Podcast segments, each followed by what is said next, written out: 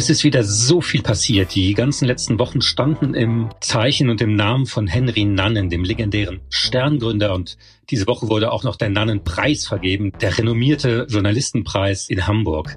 Nadja, wie stehst du zu Henry Nannen? Hast du überhaupt Assoziationen zum Stern, zu Nannen selber? Ich habe eine ganze Menge Assoziationen und äh, wir sehen ja, dass sich gerade ganz schön viel bewegt. Das Rauschen im Blätterwald möchte ich es nennen oder auch im digitalen Wald.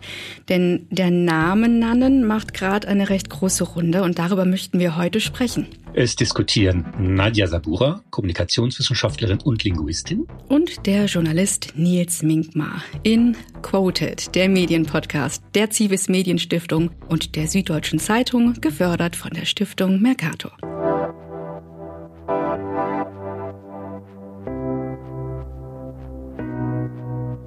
Der Fall Nann gilt als beispielhaft äh, für, die, für die Frage der Aufarbeitung der NS-Vergangenheit auch in der deutschen Publizistik. Wie belastet waren äh, die großen Titel, die wir heute kennen, Stern und Der Spiegel und äh, welche Rolle spielt da Henry Nann als, als Leitfigur, als Gegner, als verhasster Typ? Äh, was fällt dir ein, wenn man überhaupt erstmal vom Stern redet? Das ist ja auch ein, ein Blatt, das eine ganz eigene Geschichte hat. Was hattest du den Stern zu Hause früher, Nadja? Nee, nicht zu Hause. Ich habe ihn, glaube ich, öfters mal beim Friseur, glaube ich, so gesehen zum Durchblättern. Und da ist mir immer aufgefallen, ah, okay, illustrierte, große Bilderstrecken. Ich würde jetzt sagen, eher so sozialliberal verortet. Und ähm, was ich immer ziemlich daneben fand, war, alles wurde mit nackten Frauen bebildert. Ähm, das äh, war für mich eigentlich immer das, was ich mit dem Stern verbunden habe. Natürlich auch die ganz großen Geschichten, die er geschrieben hat, ähm, beispielsweise, das war, glaube ich, 71, ne? Wir haben abgetrieben, dieser große Titel äh, über die Abschaffung oder die geforderte Abschaffung des Paragraphen 218. Guck mal, jetzt über 50 Jahre her, ganz aktuelles Thema, ne? Bei uns auch jetzt im Bundestag. Absolut. Die, äh, die, das ist echt eine große gesellschaftliche äh, Rolle, die die Nann und der Stern damals gespielt haben. Meine Eltern sind so alte 68er, waren immer komplett links und die hatten natürlich den Spiegel zu Hause, aber auch den Stern. Ja, das war heute äh, mutet das seltsam an mit den nackten Frauen und so vorne drauf. Damals galt das irgendwie als progressiv, so gegen den Muff der Kirche und so, so ein bisschen schön befreit eben. Das war das Ding und diese Sterne waren super dick wie Telefonbücher. Und wir hatten Bekannte, die kamen extra zu uns zu Besuch, um den Stern bei uns zu lesen, weil wir den hatten. Es war irgendwie, es war wirklich so eine, so eine interessante Sache, so wie man heute halt äh, äh Netflix hat oder was ein avanciertes äh, digitales äh, Produkt benutzt, äh, war das sehr, sehr angesagt. Und Henry Nann war der Spiritus Rector dieser, dieser Unternehmung. Ja. Das ist ganz lustig. Man sagt ja heutzutage, komm, wir treffen uns Netflix und Chill und damals war es Stern und Chill. Absolut. Worum geht's bei den Vorwürfen? Also das ähm, Magazin Steuerung F äh, äh, von Funk hatte ja äh, Flugblätter ausgegraben, für die Henry Nann verantwortlich war, 1944 im Zweiten Weltkrieg in einer Propagandakompanie. Und diese Flugblätter haben es wirklich in sich, das ist Antisemitismus pur und sollte eben die Kampfmoral der alliierten Soldaten schwächen. Man hat die damit so Granaten über den, den Soldaten abgeworfen und die sollten sich das besehen und, und erkennen, dass, dass der ewige Jude die Fäden zieht, äh, an denen sie hängen. Das, das war ungefähr diese Geschichte.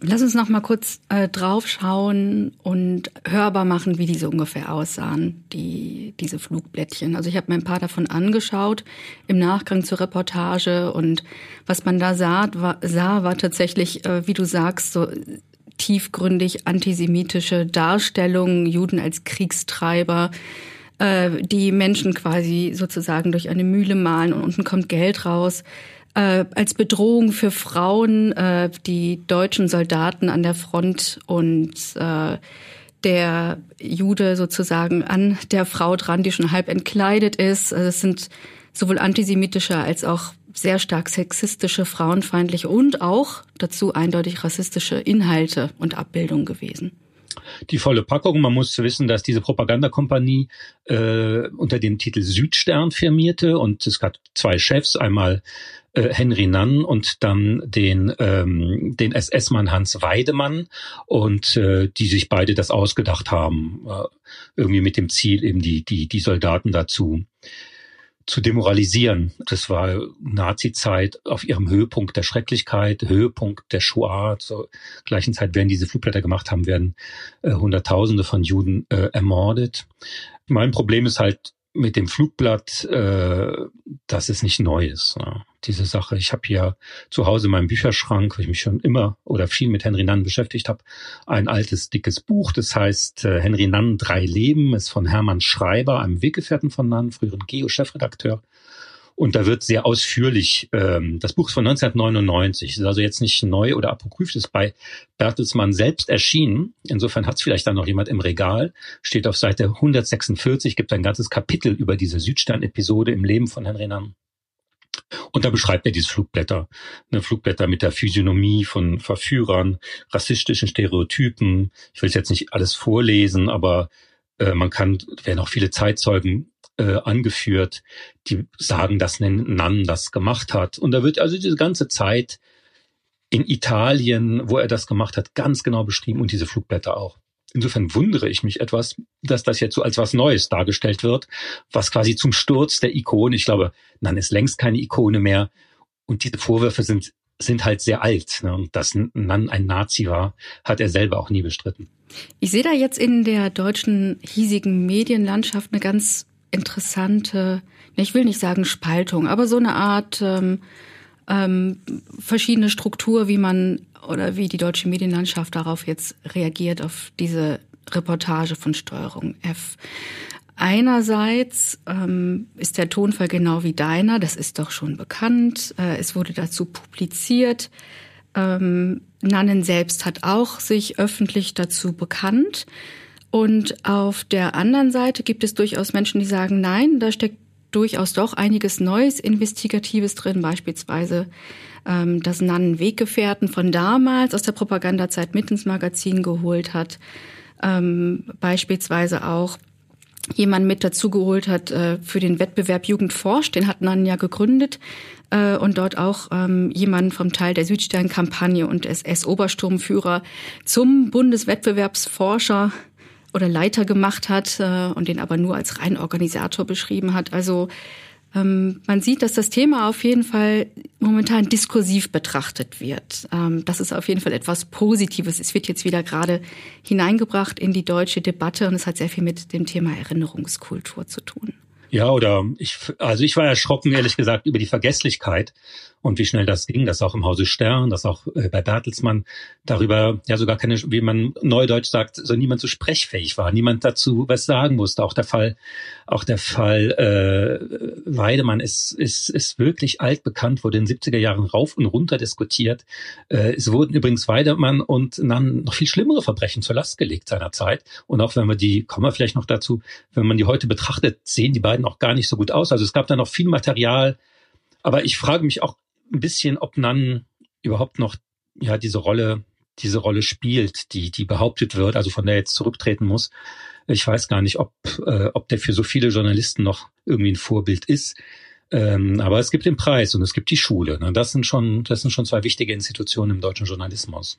Ob Nan tatsächlich noch diese öffentliche Rolle spielt im Diskurs und zwar nicht nur in journalistischen Kreisen, das fragen wir doch am besten direkt mal den Gast, den wir heute geladen haben, unseren Experten. Wir sprechen mit Lutz Hachmeister. Er ist Journalist, Geschäftsführer des Instituts für Medien- und Kommunikationspolitik. Bekannt natürlich durch zahlreiche Dokumentarfilme und Publikationen zur Zeit- und Mediengeschichte und unter anderem auch Herausgeber des heute so wunderbar passenden Werkes mit dem Titel Die Herren Journalisten, die Elite der deutschen Presse nach 45. Herzlich willkommen bei Quoted, Herr Hachmeister. Hallo. Vielen Dank für die Einladung. Herzlich willkommen. Hallo Nils. Lutz, wie würdest du, wie würdest du diese Debatte einordnen? Hat man äh, Nan äh, jetzt nochmal belastet oder kommt da, äh, kommt da was raus, was man einfach nur vergessen hatte oder verdrängt hatte in seiner Geschichte? Wie blickst du auf diese Debatte? Na, zunächst würde ich dir zustimmen, dass da nun wirklich alles bekannt war. In der Süddeutschen stand vor zehn Jahren, wo man diese Flugblätter finden kann, in der Berliner Staatsbibliothek. Also da ist quasi keinerlei neue Recherche zu verzeichnen. Und ich finde, auch ich würde auch von jüngeren Journalisten bei Funk verlangen, dass sie doch etwas mehr bringen, wenn sie eine Sache nochmal reaktualisieren. Das kann man ja machen. Also ein historisches Phänomen kann immer wieder mal hervorgeholt werden äh, und neu betrachtet werden, aber da muss man eben auch neue Analysen und Fakten beibringen ich glaube, dass, ähm, dass das so stark wirkt oder zumindest verhältnismäßig stark in der doch sehr geschichtsvergessenen deutschen publizistischen Landschaft, hat wirklich was mit diesem Nannenpreis zu tun. Ähm, sonst würde man sagen, Henry Nannen ist lange tot. Er ist im Grunde ja mit den Hitler-Tagebüchern untergegangen. Das war so seine letzte Erlebnisphase beim Stern, als er schon nicht mehr Chefredakteur, sondern Herausgeber war. Ähm, aber natürlich ist es, äh, war es damals sehr gewagt, äh, einen äh, zumindest in den Anfängen renommierten deutschen Journalistenpreis nach jemandem zu benennen, von dem man wusste, dass er enge Attachierungen an das NS-Regime hat, als Propagandist, als Mitglied einer Waffen-SS-Propagandaeinheit. Ähm, und das war ja ohne Not. Der Preis hieß ja zunächst Egon Erwin Kisch-Preis, also benannt nach einem jüdischen berühmten rasenden Reporter, Publizisten. Und dann hat man den in Nannenpreis umbenannt und das ist natürlich außerordentlich unklug. Also wie Journalisten sowas passieren kann, ist mir ganz unklar, weil immer die Gefahr ist, dass jemand, der den Preis bekommt, nachrecherchiert und sagt, und so ist es ja auch passiert, Jacob Applebaum war das, glaube ich, ich nehme den Preis nicht an, weil mit diesem Namen Nannen will ich nicht in Verbindung gebracht werden. Also das war ein unforced error, wie man im Tennis sagen würde. Äh, da lege ich jetzt noch mal kurz eine Information nach für die Hörerinnen und Hörer. Jacob Applebaum hat äh, unter anderem auch äh, mit anderen Journalisten eine ganz große Investigativrecherche gestartet zum Abhören aus den USA von deutschen Politikern und Politikerinnen. Und äh, als ihm der Nannenpreis äh, übergeben werden sollte, hat er ihn auch zuerst angenommen. Man hat aber im Nachgang dann gesagt, nein, das möchte ich jetzt doch nicht annehmen und ich möchte gerne die Preisskulptur einschmelzen lassen äh, in eine Skulptur der anonymen Quelle als eigentlich das Wichtigste im investigativen Journalismus, ja. Vielleicht darf ich noch eins hinzufügen. Es gab 1970 eine legendäre ZDF-Sendung, in der Nann schon mit diesen Vorwürfen konfrontiert wurde. Äh, also 1970 wohlgemerkt. Das ist jetzt wie lange her? Äh, 52 Jahre. Genau, 52 Jahre. Das war eine ungewöhnliche Sendung, weil das eigentlich in den äh, in den führenden Medien, ob im Rundfunk äh, oder in der Elitepresse, so nicht vorkam. Dieses Thema, die NS-Vergangenheit von deutschen Journalisten wurde verschwiegen. Äh, jeder hatte Leichen im Keller, keiner wollte den anderen belasten. Der ZDF-Intendant übrigens war Mitglied einer Propagandakompanie, Karl Holzamer, der Gründungsintendant des ZDF, wahrscheinlich noch viele andere NS-attachierte Figuren in höheren Rängen beim Z bei ZDF und ARD. Und das wollte man auf keinen Fall aufarbeiten. Insofern war diese Sendung ungewöhnlich. Es kam daher, dass Gerhard Löwenthal, der damals äußerst rechte äh, Moderator des ZDF-Magazins, also nicht das ZDF-Magazin von heute von Jan Böhmermann, sondern ein rechtspolitisches Magazin im ZDF, der immer die Brüder und Schwestern im Osten befreien wollte. Das war sein ständiges Thema.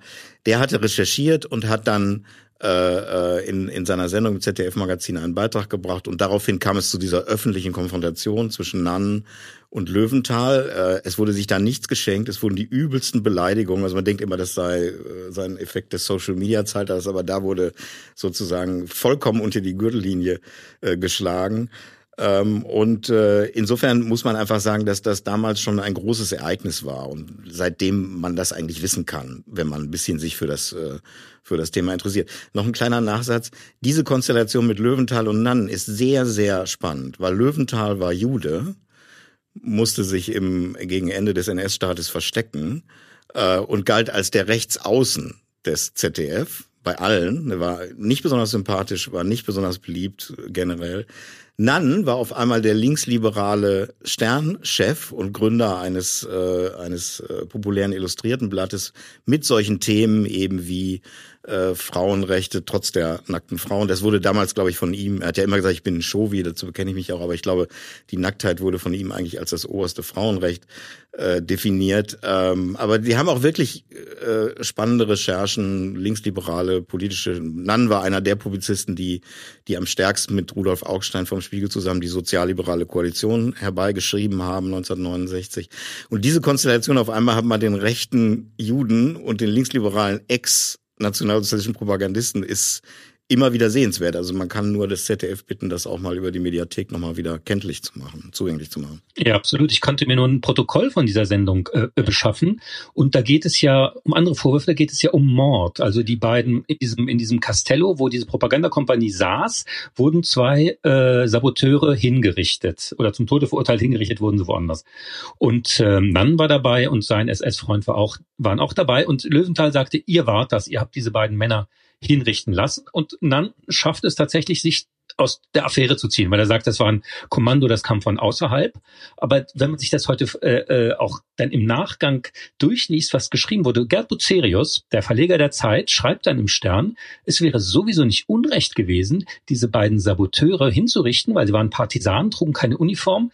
Nan und sein Kollege hätten die auch hängen dürfen nach Kriegsrecht. Also das heißt, die, die Maßstäbe und dass er da rauskam als nur Propaganda-Comedy, war damals eine völlige Entlastung, äh, weil der, es hieß, er hat niemanden ermordet. Und das, das war halt, wir haben da halt heute ganz andere Kriterien. Wenn man heute ein Flugblatt macht, ist man natürlich weg vom Fenster in dieser Art. Aber damals, 1944, galt das ja als harmlos. Die haben gesagt, der hat ja nur Flugblätter gemacht und er hat immer wieder hat er gesagt, ich habe ja gar nichts gemacht. Also ich habe keine Frauen und Kinder erschossen mit dem Maschinengewehr, was ich anderen da gemacht habe, sondern ich habe eben nur zeichnen und zeichnen lassen. Ne, und da haben wir natürlich heute ganz andere Maßstäbe. Hm. Vielleicht kann man das noch etwas generalisieren über die Figur Nannen heraus. Man muss ja wissen, dass die Führungsebene der deutschen Medien nach 1945 bis weit in die 60er Jahre hinein extrem männerbündisch, extrem offiziersartig besetzt waren. Also fast alle diese Publizisten, die damals äh, Chefredakteure wurden, Hauptabteilungsleiter, äh, äh, Programmdirektoren und so weiter, waren in irgendeiner Form mit dem NS-Regime über die Wehrmacht als Offiziere, als Propagandisten, als äh, äh Angehörige von Waffen-SS-Propagandakompanien verbunden. Und die haben natürlich diese Mentalität über 45 hinausgetragen. Das heißt nicht, dass die unbedingt überzeugte Nationalsozialisten damals noch waren oder dem Hitlerregime äh, nachgetraut hätten. Das war ja nun mal perdu und der Führer war tot. Aber die Mentalität, die, diese, sagen wir mal, diese Kommandopublizistik, auch wie mit Frauen umgegangen wurde, die waren halt bestenfalls Chefsekretärinnen, ganz wenige profilierte Reporterinnen in den 50er und 60er Jahren. Ähm, das, das gilt ja über die Figur Henry Nannen hinaus, der nun einer der wenigen waren, die auch offensiv gesagt haben, ich bin halt ein Shovi und so ist es nun mal. Aber auch für Augstein und seine Führungstruppe beim Spiegel gilt im Prinzip genau dasselbe. Das wird heute immer so ein bisschen nostalgisiert, so als die Madman von der Brandstwiete und so weiter. Aber es war ein letztlich unangenehmes, alkoholgeschwängertes äh, so im Casino-Ton daherkommendes Redaktionsklima. Das haben mir auch alle berichtet, als ich recherchiert habe äh, über diese Zeit mit, mit Leuten, die das noch erlebt haben. Jetzt haben wir so ein ganz starkes Bild vor Augen, das du uns da gerade geschenkt hast. Casino, äh, Rauchschwaden, die durch den Raum ziehen, ähm, aber gleichzeitig auch so eine Art Chorgeist. Ja. Äh, man steht im Spalier und äh, folgt wirklich dem, was von der Spitze aus vorgegeben wird. Hm, ich würde gerne diesen Blick in die Historie noch mal so ein bisschen vertiefen, um so allgemeine Entwicklung von damals noch mal äh, zu besprechen mit dir. Ähm, Deutschland nach 45, da wird ja ganz oft über die berühmte Stunde Null geredet, die es so nicht gab. Also ähm, ich übersetze das kurz. Ähm, das Medienpersonal wurde ja nicht komplett ausgetauscht, sondern wurde quasi mit transferiert. Äh, die waren kurz zuvor noch in propagandistischer Mission unterwegs und sollten jetzt auf einmal Aufklärer sein. Ähm, und die Verleger der Nachkriegszeit haben sich aber durchaus ja auch selbst gerühmt damit, nach 45 zumindest mitverantwortlich gewesen zu sein äh, für die Demokratisierung. Da ranken sich ja ganz viele so publizistische Mythen rum. Vielleicht kann man das auch mal als kurzfristig eintretende Amnesie bezeichnen, ähm, was die eigene Verlagsgeschichte angeht. Wie wurden denn damals diese Kontinuitäten dieser Verlegerpersönlichkeiten in der Öffentlichkeit verhandelt? Gab es da eine anhaltende, eine breite, eine öffentliche Debatte, jetzt mal fernab von solchen Schlaglichtern wie diese Diskussion? Nein, gar nicht. Also niemand wollte etwas preisgeben, das ihm auch ökonomisch geschadet hätte. Nun war das Klima in der Bundesrepublik die ja eine postnationalsozialistische Gesellschaft war, wie man heute sagen würde, auch dafür gar nicht geeignet. Also Leute, die äh, auch als Historiker anfingen, da intensiver und konkreter zu recherchieren, was im NS-Staat auch in den Verwaltungen, in der Justiz, äh, ähm, äh, bei den Finanzbehörden zum Beispiel, die ja erst sehr spät ins Blickfeld gerieten mit ihrer äh, antisemitischen äh, Arbeit. Äh, was da passierte, das wurde natürlich generell nicht thematisiert. Also wer das machte, war ein Outsider. Josef Wulff, ein berühmter Publizist, der sich sehr stark äh, für das Haus der Wannsee-Konferenz eingesetzt hat, hat sich umgebracht, weil er gesagt hat, du kannst dich bei den Deutschen tot dokumentieren, es passiert trotzdem nichts. Also das ist ein drastischer Fall, der aber durchaus äh, signifikant ist. Fritz Bauer, genau, der Generalstaatsanwalt, äh, Generalstaatsanwalt aus Hessen. Ähm, da gibt's eine ganze Menge. Das, die Geschichte ist übrigens noch nicht geschrieben, wie diese auch Studenten, die versucht haben, äh, Doktorarbeiten ihrer Professoren zu recherchieren und so weiter. Das war nicht einfach. Also Doktorarbeiten aus dem Dritten Reich natürlich. Ähm, und insofern haben wir diese Elitenkontinuität natürlich überall, in allen Berufen. Äh, bei der Presse ist es ein bisschen spezieller. Ähm, es gab ja so von 1945 bis 1951 eine alliierte Presseaufsicht. Auch der öffentlich-rechtliche Rundfunk ist unter der Ägide von Engländern, Franzosen äh, und Amerikanern hier äh, aufgebaut worden in Westdeutschland. Die russische Besetzungszone ist nochmal ein anderer Fall. Aber das hört eben 1951 auf. Also im Grunde endete auch diese berühmte Lizenzpflicht. Also es gab damals neue Verleger, die eine neue Lizenz bekommen hatten und die Altverleger aus dem NS-Staat mussten erstmal außen vor bleiben. Die kamen aber 1951 alle wieder ans Ruder, sind alle wieder sehr reich geworden in den, in den deutschen Großstädten mit ihren Blättern. Ähm, und auch die Engländer und Amerikaner sind eigentlich mit dem Screening von Personal, also wer soll wieder Journalist werden, nach 1945 eher nonchalant umgegangen. Man kann das am Beispiel des Spiegel äh, äh relativ gut nachweisen. Ähm, also nach meinen letzten Recherchen waren beim Spiegel in den 50 Jahren ungefähr 30 Leute mit klarem NS-Hintergrund tätig. Das war die stärkste Fraktion in der Spiegelredaktion. Äh, und und äh, jüdische Remigranten, da gibt's nur die beiden Brüder Giordano, äh, Ralf und Egon Giordano, die eine kurze Zeit mal beim Spiegel waren. Also das waren die Kräfteverhältnisse. Und im Grunde haben die britischen Presseoffiziere, die zum Beispiel den Spiegel lizenziert haben, das waren Remigranten, das waren jüdische, deutsche, äh, über die britische Armee wieder zurückgekommene Offiziere, die haben dann äh, sich 30 Prozent am Verlag versprochen, wenn das mal in deutsche Hände übergeht. Augstein hat ihnen das dann verweigert in einem sehr seltsamen Move, aber äh, wenn man daran sozusagen potenziell beteiligt ist, dann lässt man das eine oder andere schon mal zu, wenn die Auflage stimmt. Und das war immer Augsteins Argument, ich brauche die alten Nazis als Serienschreiber, als Konnoisseure des untergegangenen Regimes, äh, damit das Blatt funktioniert. Hat auch gestimmt. Ja klar, das Publikum war genau, ja auch nicht Das Publikum war dasselbe, genau. Die waren ja, ja. Äh, sehr Absolut. skeptisch gegenüber allem, was aus dem Ausland kam. Anti-amerikanisch noch sehr stark, ganz starker Zug immer noch. Äh, und was noch dazu, was ich noch anfügen wollte bei diesem Casino- und Chorgeist, dazu gehört natürlich auch, was wir heute immer wieder entdecken, dass die natürlich wahnsinnig gelogen haben in der Öffentlichkeit, weil die halt sich unter, untereinander sich so immer äh, versprechen und kleine Deals gemacht haben und Freundschaftsdienste, die auf dieser, wie man früher gesagt hat, dieser Kameradschaftserfahrung des Weltkriegs äh, basieren, wie, wie dann mit Weidemann, mit anderen auch, so dass sie nach außen immer so toll dreiste Geschichten über den Krieg erzählt haben, über die Herkunft des Stern, über die Herkunft des Spiegel, die heute, denke ich, ja gar nicht stimmen. Also äh, die wollten eben einfach so lustige Geschichten aus dem Krieg erzählen, die sie gut dastehen lassen natürlich. Und heute entdecken wir das dann etwa auch über einfach die Herkunft des Sterns, wie der Stern erfunden wurde. Stern ist abgekupfert. Es, es war ein Magazin aus den 30er Jahren, da hat das eiskalt, dieses alte Nazi oder aus den frühen Nazi-Jahren dieses Blatt, das haben die abgekupfert, ganz klar. Da gibt's äh, gibt's auch einen Redakteur, Kurt Zentner, der hat er später weiter beschäftigt. Ähm, und so, das hat er natürlich nicht zugegeben. Aber dass man eben bis heute da nicht mal eine, äh, so ein Bertelsmann-Haus oder so nicht mal eine Kommission macht und sagt, ja, jetzt kommen wir mal auf den Tisch und wir hören mal auf mit Henry Nang, Gründervater des Stern das stört mich immer so, dass heutige Institutionen da so denken, ja gut, die Chefredaktion kann das jetzt lösen oder das mich erinnert das ein bisschen bei der SPD, auch dieser alten Partei, dass dann plötzlich dann mal die, die, die Vorsitzenden wie einmal äh, Andrea Nahles gefragt wurden, ob sie jetzt schuld sind an der Ermordung von Rosa äh, Luxemburg. Ja, woher soll die das wissen? Ich meine, das ist doch echt eine Frage für Fachleute äh, und ich finde es immer so irre, wenn heutige Institutionen dann diese historischen Fragen entscheiden müssen, wie jetzt der neue Stern-Chefredakteur Gregor Peter Schmitz, der ich sehr mag und, und dessen Arbeit ich sehr schätze, was soll der jetzt dazu sagen zu diesem Fall? Also irgendwo muss man müsste man sich so Kommissionen äh, äh, äh dazwischen schalten, um da mal jetzt langsam irgendwie so, ein, so einen mhm. Durchblick zu bekommen. Ich meine, das, das äh, Interessante ist ja, das ist so ein funktionales Moment im Journalismus, dass er ja der einzige Beruf ist, der die Freiheit hat, auch verfassungsmäßig garantiert, über andere Berufe zu urteilen. Also Mediziner schreiben ganz selten über Journalisten oder Architekten schreiben ganz selten über Journalisten, außer wenn sie vielleicht mal selber betroffen sind. Aber der Journalismus darf sozusagen über gesellschaftliche Strukturen, über, über Berufe, über Gewerke urteilen, ohne dass er dafür sanktioniert wird. Das ist ja auch richtig so erstmal. Das ist der, der Kern der Meinungsfreiheit. Aber daraus würde ja ein, ein höheres moralisches Anforderungsprofil erwachsen, was die eigene Vergangenheit anlangt.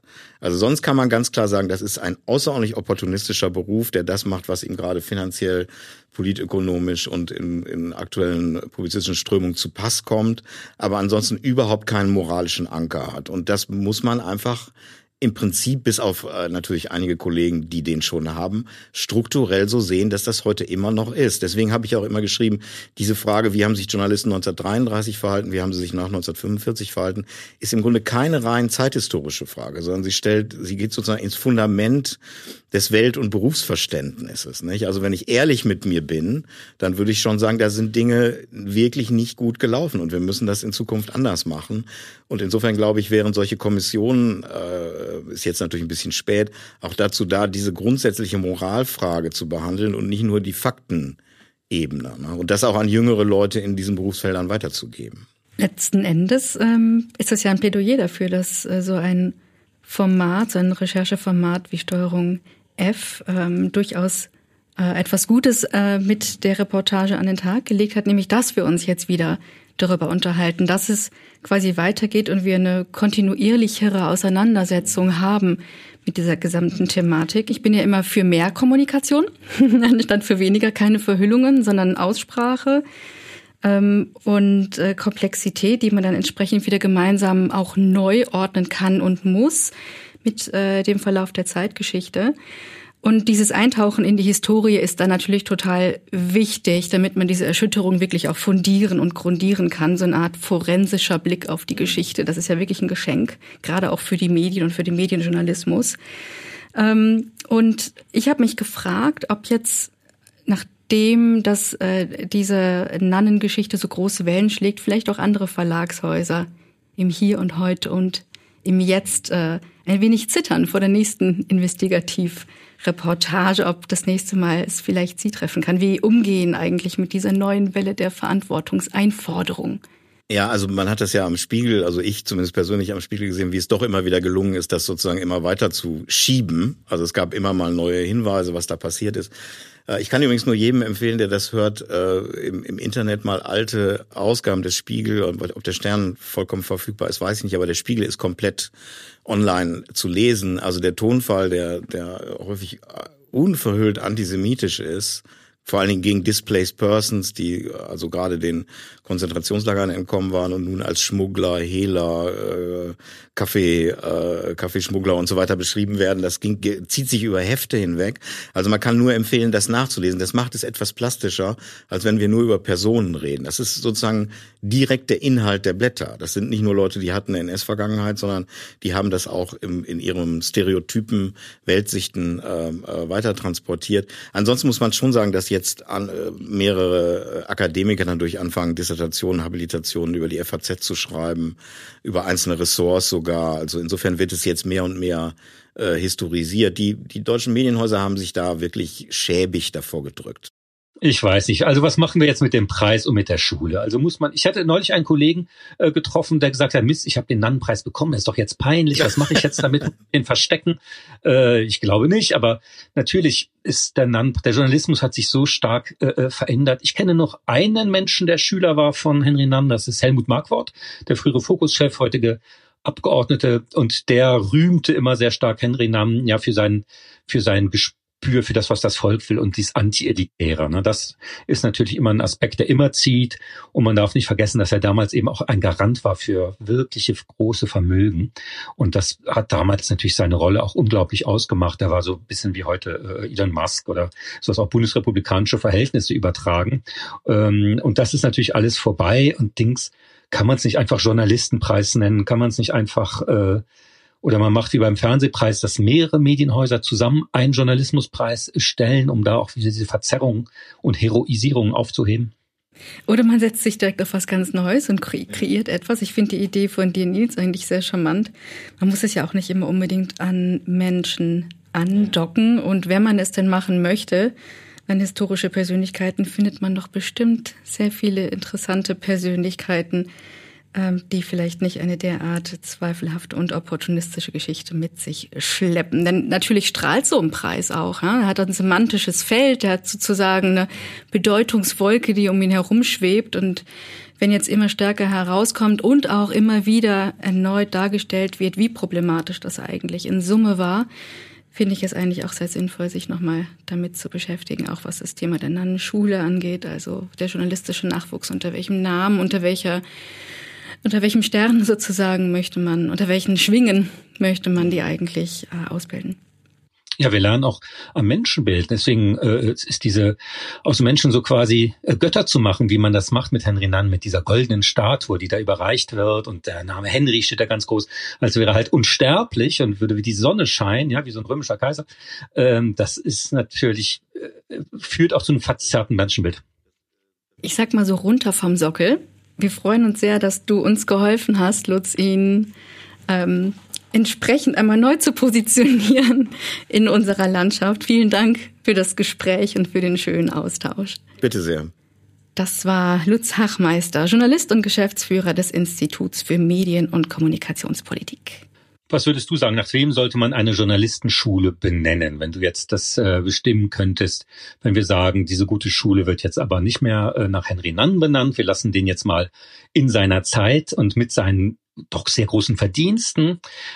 Ist es eigentlich gut, sowas nach Menschen zu benennen im Journalismus, wo sich so viel verändert? Oder also man würde jetzt keine man würde jetzt keine Jeff Bezos Schule machen oder so. es ist immer die Menschen selber, naja.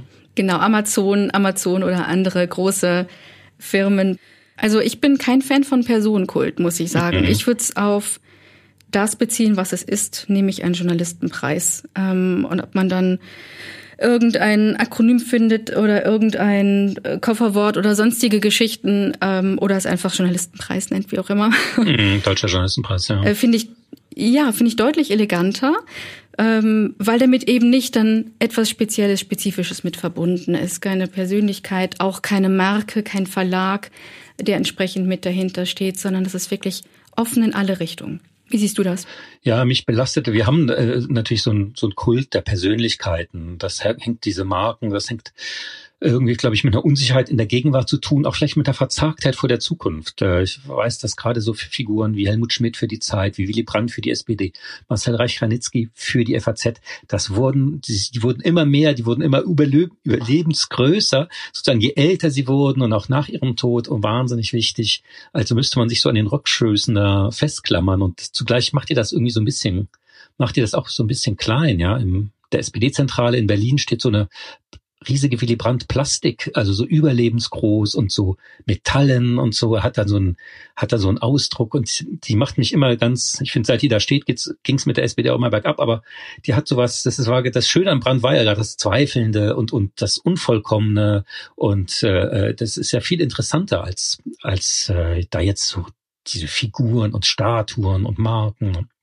Ist das nicht ein interessanter Gedanke? Äh, die Visualisierung von Erinnerungen und die Art und Weise, wie in dem Moment, in dem eine Statue beispielsweise aufgestellt wird, sie natürlich einen Zeitgeist mit fixiert, aber in diesem Zeitgeist gleichzeitig auch gefangen bleibt in ihrer Körperlichkeit dieser Skulptur.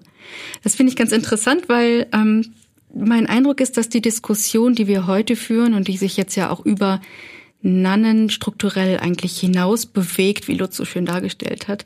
Mein Eindruck ist, dass die Diskussion deswegen so vehement geführt wird, weil sie den Kern des Erinnerns berührt und auch hinterfragt, wer darf eigentlich darüber entscheiden, woran und wie und von wem und überhaupt äh, in welcher Form erinnert wird. Das oblag ja eigentlich bis jetzt eher denen, die schon sowieso an zentralen Positionen kommunikativer Macht saßen und das war ja bis jetzt auch eher eine ziemlich homogene Gruppe.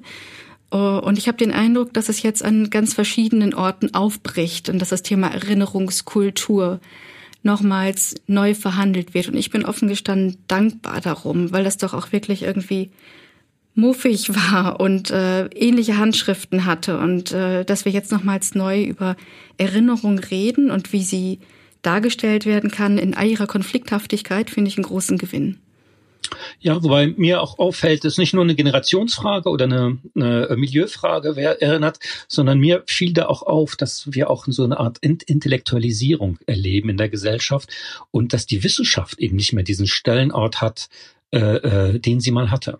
Und das äh, äh finde ich sieht man an diesen historischen Debatten, ähm, man würde sich normalerweise, wenn man an sowas rangeht, auf jeden Fall doch die Bücher und Artikel und sowas erstmal durchlesen. Ja, das ist diese wissenschaftliche Methode, das zu erforschen, die ja allen frei steht, äh, war ja früher schon mal die Grundlage für sowas.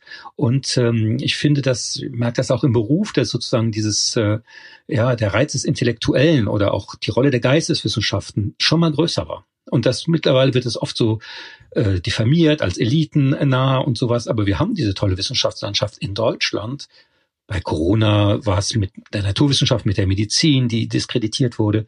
Aber ich finde das so generell, dieses wissenschaftliche Arbeiten und dieses wissenschaftliche Ethos äh, so irgendwie so verloren geht. Deswegen war mir diese NAN-Debatte auch irgendwie unangenehm.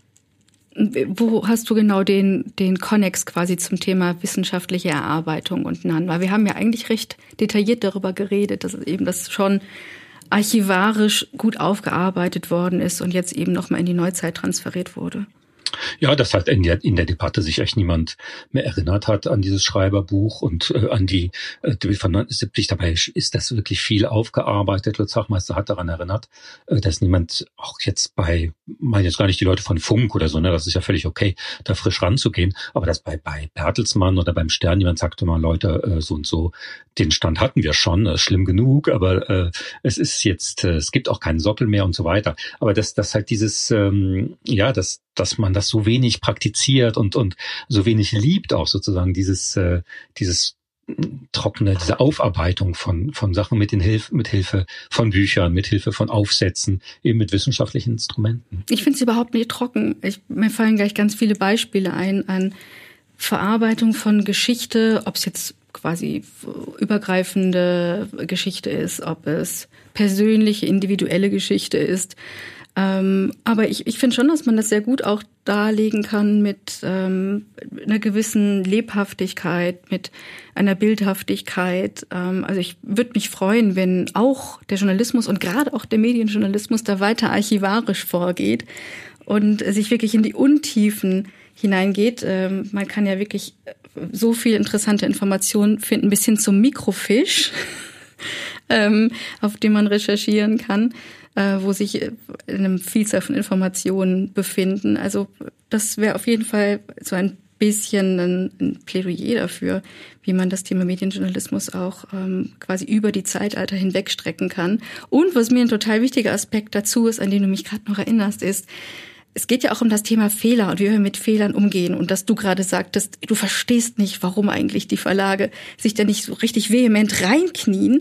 Ähm, weil ja, warum sollte man nicht einmal alles komplett umkrempeln, ausleuchten, verarbeiten und transparent veröffentlichen und das auch noch fortlaufend.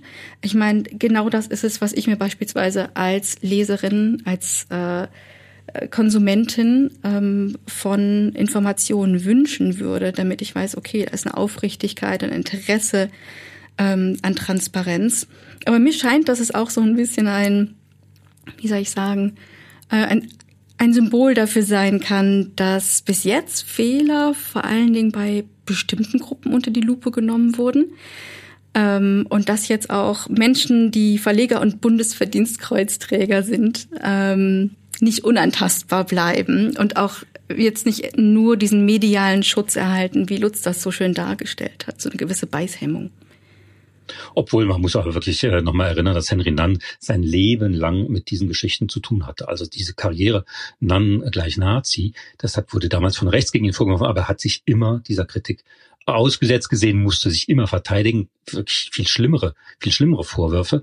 Ähm, aber prinzipiell hast du völlig recht. Ähm, und da frage ich mich eben, ja, wer arbeitet solche Themen auf? Und das ist eben zum Beispiel die Geschichtswissenschaft, ja. Und die war in Deutschland sehr stark, die war sehr stark auch mit der Presse verbunden. Und das ist echt vorbei, ja. Dass man sich da irgendwie sozusagen wissenschaftlichen, im Privatleben machen wir das. Wir gehen zu Ärzten, wir gehen zu Therapeuten, wir Dings. Aber solche Institutionen sagen, wir lösen das alles äh, selber und klingen dann, weißt du, wie so eine Firma aus den 50er Jahren, die sagen, was, wie Adolf Hitler nie gehört, Zwangsarbeiter nie gehört und so. Und das ist natürlich für Journalisten echt peinlich. Ja, das stimmt. Wenn, beim Thema Fehler möchte ich noch mal kurz zurückkommen. Ähm, ja, er hat seine Fehler zwar anerkannt, aber mir ging es um die Komponente der Konsequenzen, die man dafür tragen muss. Also ob man so weitermachen kann oder nicht. Und ich finde, da sieht man halt einen ganz starken Wechsel, dass man sich zwar schon mit den eigenen Fehlern auseinandersetzen muss, aber dass jetzt auf einmal diese Komponente der Verantwortungsübernahme inklusive Konsequenzen mit hinzukommt. Und äh, das kann ich nur befürworten. Das war jetzt wieder so viel äh, zu, äh, zum Nachdenken und, und zum Weiterdenken und zum Herumspinnen, dass äh, ich sagen würde, wir sehen uns beim nächsten Mal. In Quoted, der Medienpodcast, eine Kooperation der Civis Medienstiftung für Integration und kulturelle Vielfalt in Europa und der Süddeutschen Zeitung, gefördert von der Stiftung Mercator. Wer weiß, was bis dahin wieder passiert ist.